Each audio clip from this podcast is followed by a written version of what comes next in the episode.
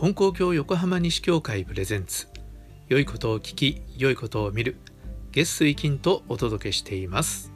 皆さんこんにちは。山田真嗣です。このポッドキャストでは信仰をもとにした幸せな生き方を提案しています。先日メッセージをリスナーさんからいただきました。読ませていただきたいと思います。山田先生インターネットでお話を聞かせていただきました。先生の美声と話し方の間の取り方がいいのとでよく聞き取れます。お礼申し上げます。毎月ご本部にお引き寄せいただいています。二代金光様が率直で大好きです。詩人様のお言葉も取り上げていただければ嬉しく思います。江戸から明治にかけての方言が混じったお言葉ですので先生のように解説していただければ新人が深まります。生じ一重がままならぬの意味がお恥ずかしながらやっとわかるような次第です。ありがとうございました。良きお話をこれからも発してください。というお便りです。ありがとうございます。えなんかね褒めていただくと照れくさいですけどそれでもねよくわかるっていただくと嬉しいですね。もっと頑張ろうって気持ちになります。やっぱ人褒めるって大事なことだなって褒められていい気になって、え、思ったりします、えー、ぜひこれからも引き続き聞いてください、えー、それで今日はですね、えー、この方は二代金光様が率直で大好きです。詩人様のお言葉も取り上げていただければ嬉しく思います。というふうに言っておられます、えー、二代金光様教祖様が亡くなってその後をえ教祖様の息子さんの一人であるえ神様としてのお名前が金光詩人様と言ったんですね。金光家吉の君というふうに言いますけれどもその方が二代金光様なんです。でその方の見教えが率直だから好きだっておっしゃるんですね。でその言葉を取り上げてほしいというリクエストですので今日は二代金光様の見教えを紹介してみたいと思います。え、金光詩人様見教えっていう本があるんですね。それでね、僕も、え、これをちょっと紐解いてみました。え、この方が言う通り、金光詩人様、二代金光様っていうのは率直なというか、ズバッと言われるところがあったんですよね。だから、その相手にしてみれば、もう怒られたって思うようなこともあったんじゃないかなと思うし、ああ、申し訳ありませんっていうようなことも多くあったんじゃないかなって思います。えそれで金光詩人様見教えの中の金光教学第3233号よりという章があるんですがこの中から少し読んでみたいと思います。まずこの1番「神道の敵は神官にある仏法の敵は坊主にある」っていうんですね。これ実は金光教の先生に対するすごく厳しい戒めだったんじゃないかと思うんです。神道の敵は神官にある仏法の敵は坊主にあるつまり神道というのは素晴らしいものであったとしても神官を見た時にあんな人がね神主さんなんじゃねって言われるようになると神道はもう信用してもらえなくなっちゃうんですよね。仏法っていうのは素晴らしいものだったとしてお坊さんが「いやあんなお坊さんがやってるんじゃね仏教なんて信用できないよね」ってなってしまうこともあるということですよね。とすると金光大臣様のお道は素晴らしいものであったとしても教会の先生が「あんな人がやってるんじゃねって言われるようだったらもういくら元が良くたってそれはもう世の中から悪いものとみなされてしまいますよあんたたち大丈夫ですか？っていうのがこの教えなんじゃないかと思うんですね。ねキリスト教がどんな素晴らしくたってクリスチャンが悪いことしてたらああキリスト教ってダメだよねって言われかねないんですよね。もちろんねその人を見たから全てがね代表してるわけじゃないんだからって思いますけどねでもなかなかそうは人は思ってくれないっていうところがあるんだっていうことですね。はい、気をつけていかなければいけないことだと思いますね。えー、2番目、こんなのがあります。先生の気に入れば神の御心にはかなわない。親がおごれば子もおごる。人に持たれて神のおかげを落とす。っていうんですね。ちょっとね分かりにくいかもしれません。先生の気に入れば神の御心にはかなわない。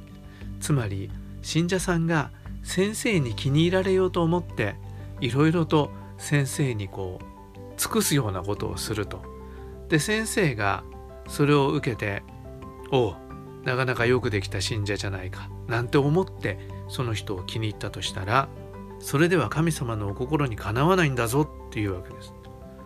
どうしてかなわないかって言ったらそれはその信者さん神様に気に入ってもらおうとしてるわけじゃないんですよね。先生に気に入られようとしてるってもう心が神様に向かわないで先生に向かってるからダメなんだっていうことですね。それに加えてそういうふうにされている先生がいい気になってしまったら神様の心にかなわないっていうわけですよ。それでこの2つ目親がおごれば子もおごる先生がおごってね信者さんたちがいろいろよくしてくれるから俺も大したもんだって言っておごってそれで信者さんの方も私は先生に気に入られるような信者だ。先生は私に一目置いているなんてね。思ったらダメなんだ。親もおごれば子もおごるそんなことになってしまうと。人に持たれて神のおかげを落とすっていうわけですよ。まず最初の出だしが間違ってる。先生に持たれるから神様のおかげを結果として落とすようなことになるぞっていうことですね。厳しいですよね。ズバッときますよね。えー、もう一つ次の見教え。新人に新しい古いはない。油断するな。後のカラスが先になるぞ。っていうんですね。これ新人を始めたのが古い人と新しい人と比べた時にどっちが新人が進んで神様のおかげを受けるかっていうのは古さじゃないんだよ。っていうことですよね。ねだから油断しちゃダメだぞって。ねもう何年も私は新人してますから何十年新人してますからって油断すると、ね、昨日新人始めた人に抜かれるようなことになるぞ。油断するなよっていうことですね。えー、もう一つ。満ちればかける。新人も抜ける。満ちればかける。これはお月様のことかなと思いますね。お月様満月になりますよね。これが満ちたってことですね。満ちたっていうことはどういうことかっていうと次からかけ始めるってことですよね。だんだんだんだんお月様痩せていってそして最後新月なくなってでまた少しずつ姿を現してっていうことですよね。だから満ちた時っていうのは欠けていくっていうそういう道理だと。だから気をつけろよってことですよね。ねお月様はそれでそれが自然の道理だけど私たちがいろんなことで満ちるっていうことは成功するっていうことですよね。えー、習い事であれば上手になるという。でもそういう時は油断するなよ。かけてしまうぞ。かけ始めるぞっていうことですね。だから新人だって同じだぞ進んだ俺もこんだけ新人が進んだって思って油断するとかけるぞ気をつけろよということですね、えー、今日はもう一ついきましょうか拝むよりは真実で頼め。拝むよりは真実で頼め。これはどこの宗教でもあると思います。お祈りをしますよね。お祈りをする。お祈りの中身を問題にしてるんですね。拝むよりは拝む。つまりいろんなお祓いをあげたりお経を読んだり、ね、形ばっかり一生懸命ワンワンワンワン拝む。そんなことするよりも真実で頼め。神様に真心で嘘偽りのない心で神様にお頼みしなさいということなんですね。形ばかりの祈りではなくて心からの祈り。本当に神様を頼む。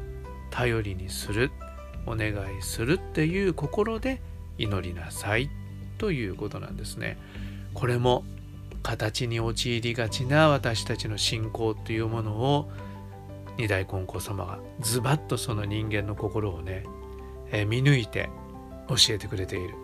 そういうことだなと思いました、えー、今日はですねリスナーさんからのリクエストで二代金光様金光詩人様の教えを少し紹介してみたんですがこれだけ読んでも分かりますよね。この方が二代金光様は率直だから好きですっていうそのね率直さっていうのがよくわかると思います。